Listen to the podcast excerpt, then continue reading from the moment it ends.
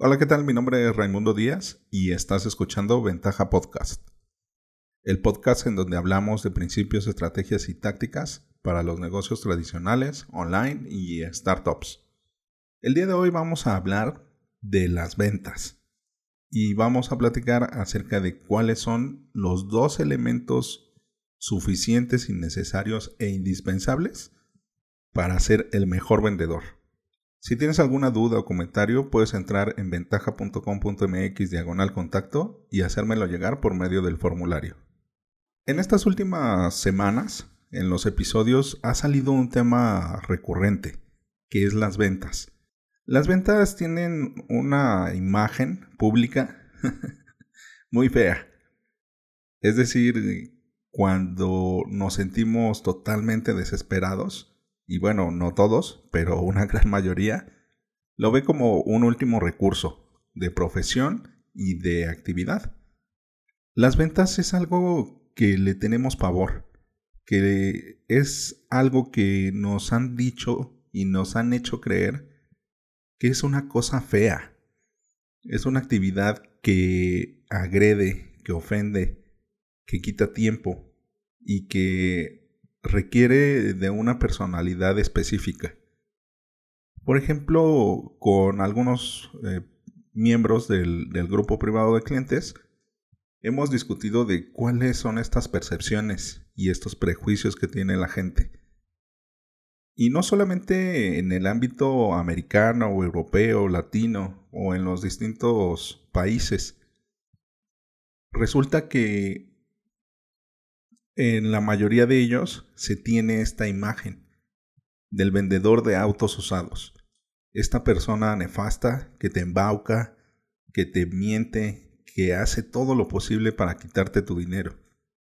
Ahora con el Internet y con la economía de escalas y con muchos elementos más como el marketing de atracción, el inbound y las estrategias de nurturing o de nutrimiento de prospectos, y de cómo todo el mercado está cambiando hacia un enfoque en el usuario, en el cliente, en el prospecto, en la gente, en la persona. Nos da pie a replantearnos este tema, esta profesión.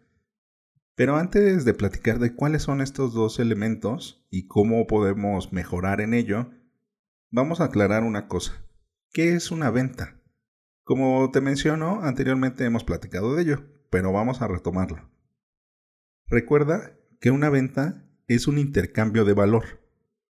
Meramente es cuando pasamos de un prospecto a un cliente.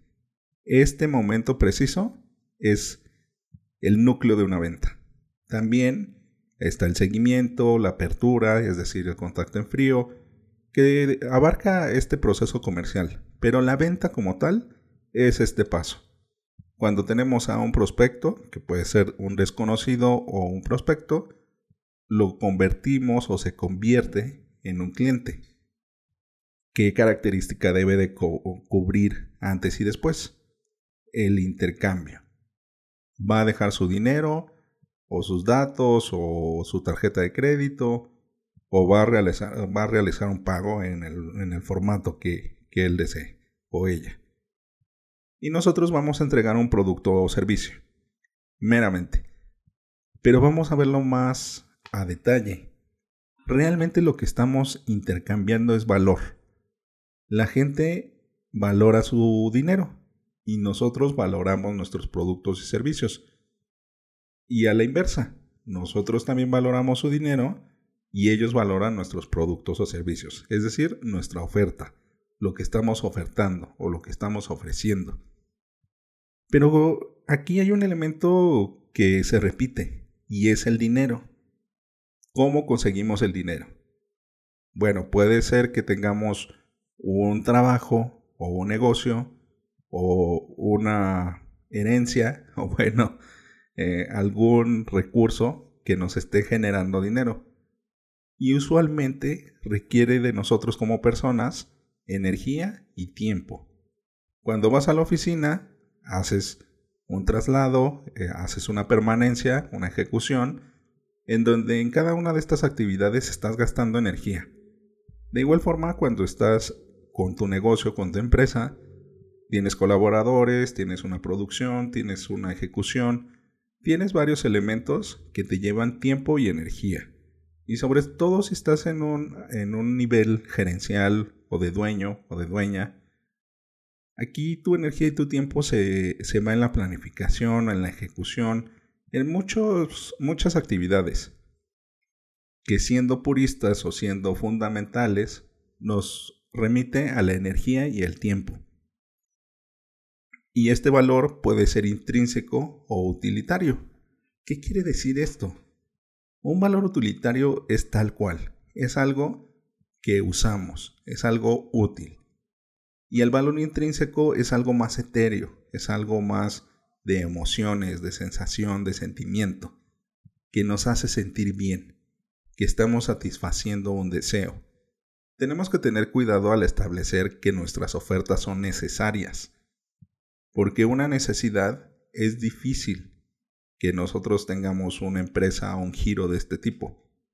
La gente no necesita una aplicación que los lleve de un lado a otro por medio de viajes en automóvil. No lo necesita, puede caminar, es un deseo. La gente sí necesita frutas y verduras. La gente sí necesita carne, sí necesita agua, leche.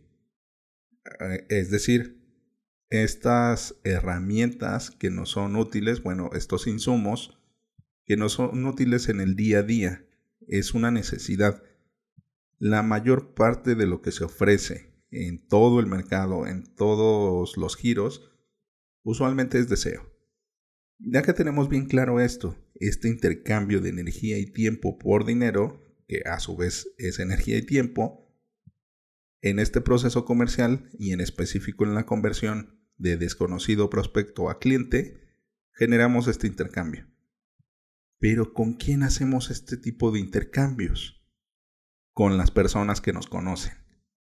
Y ahora sí, vamos a platicar de los dos elementos esenciales, suficientes y necesarios para ser buenos vendedores. Y el primer elemento es una buena autoestima. Generalmente tenemos ese conflicto de que no sabemos ofrecer las cosas, que recae en, nuestra dependencia de nuestro ego.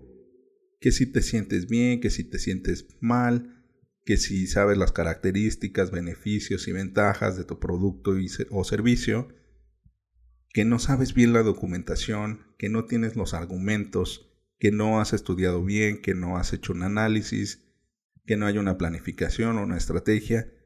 Todo esto va afectándonos en la autoestima. Y bueno, si no has hecho venta de puerta en puerta o contacto en frío, llamada en llamada, correo por correo, te recomiendo que lo hagas. Es una forma de obtener retroalimentación rápidamente y te ayuda a fortalecer tu autoestima. O de plano te indica que esa no es un área de fortaleza. Es un área de oportunidad, pero no una fortaleza y es tu decisión decidir aprender o no a hacer una venta. Pero aquí, lamentablemente, necesito comunicarte esto. Todos vendemos, desde un bebé hasta un anciano. Todos, todos vendemos. Cuando estamos buscando una relación de pareja, pues nos convertimos en pavos reales. Ofrecemos, ¿no? Este, este intercambio de todo lo que creemos y consideramos y nos han dicho que es valioso en nuestra persona. Nuestros valores, nuestros gustos, nuestras opiniones, nuestro físico, nuestras emociones, todo esto que tenemos para negociar. Una buena autoestima en una venta nos ayuda a no flaquear en esto. Muchas relaciones fallan por esto, que la gente no tiene una buena autoestima. Como dice Miguel Ruiz en, en La Maestría del Amor, que te recomiendo si lo puedes leer, que nosotros tenemos una cocina infinita de amor, que no necesitamos una justificación para entregarlo o darlo o intercambiarlo con otra persona. no se nos va a acabar. El amor no se acaba. Y de igual forma, la autoestima no se acaba.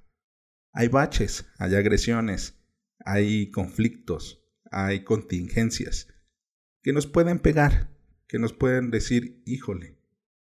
Bueno, que nos pueden decir a nuestra mente racional, híjole, igual y no eres tan como tú crees.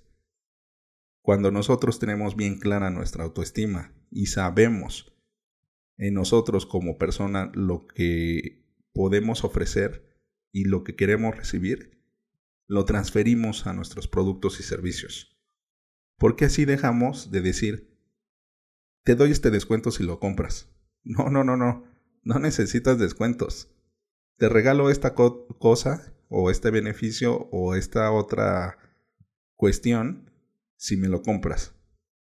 Ya ves cómo suena a lo que te platicaba de Miguel Ruiz. Es como este emparejamiento de conceptos en donde si no tenemos esa buena autoestima, nuestra oferta se va con la negociación, se va con el descuento, con la promoción, o sea, con elementos que devalúan el valor percibido de lo que estamos vendiendo.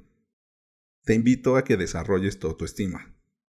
Hay muchos recursos en línea pero lo más importante es tener bien claro en dónde se basa o en dónde se fundamenta la autoestima. Y no puede ser en algo que cambie con el tiempo o, sin, sencillamente que cambie. El ser un ser humano te da la autoestima necesaria y suficiente para tener una buena autoestima.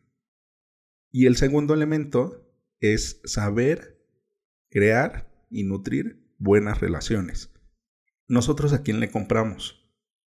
Le compramos a esas personas con las que nos identificamos, con las que tenemos un cierto índice de, de, afinidad, que somos afines. Es decir, que nos gusta eh, la, la, misma música o las mismas eh, formas de entretenimiento o gustos de alimentos, sabores, olores, entre, eh, entre muchas otras cosas más. Nosotros somos mamíferos y así nos comportamos. Por ejemplo, en ciertos animales, los que son distintos son segregados, se relegan hacia afuera de la manada, porque no son parecidos a ellos. Nosotros, de todos modos, seguimos siendo así somos mamíferos. Los gordos nos juntamos con los gordos o los obesos para que no suene tan incorrecto políticamente. los, este, los que nos gusta el hip hop con el hip hop, los de reggae con reggae, o sea, siempre buscamos esta afinidad. Al desarrollar estas relaciones tenemos que tener cuidado con estos detalles. ¿Cómo podemos crear y nutrir buenas relaciones? Siendo empáticos, es decir, ponernos en el lugar o en los zapatos del otro, entenderlo y buscar estos puntos en común. ¿Por qué? Haz memoria. ¿A quién le has comprado productos o servicios? ¿A alguien que te cae mal? ¿A alguien que te fastidia? ¿Que escucha su nombre y dices, ¡ay! Otra vez. Por supuesto que no, ¿verdad? Lo haces con esa gente con la que tienes afinidad y tienes la posibilidad de desarrollar una buena relación. Pero me puedes decir, no, Ray, pero oye, yo le compro a, Apple o yo le compro Coca-Cola y yo nunca he platicado con un vendedor de estos productos. O puede que sí. Pero supongamos que no has platicado con ninguna persona así. ¿Cómo puedes tener una afinidad? O por ejemplo una aplicación móvil. Oye, yo nunca he hablado y no tengo una relación con Mark Zuckerberg o con Bill Gates o con Carlos Slim. Y no la vamos a tener. O bueno, puede que sí, pero bueno, de entrada no la vamos a tener. Estas relaciones también se pueden desarrollar por medio del branding o del posicionamiento de marca. La forma de hacer ventas multitudinarias o masivas o de uno a muchos es por medio del posicionamiento de marca. Si no sabes cómo crear y nutrir buenas relaciones a través de tu marca, de tu marca, pasa lo mismo. Y de igual forma, si no hay una buena autoestima y unas buenas relaciones, no te puedes convertir en un buen vendedor. Así que para que seas el mejor vendedor de tu producto o servicio, necesitas autoestima y relaciones. En el próximo episodio hablaremos de robo hormiga.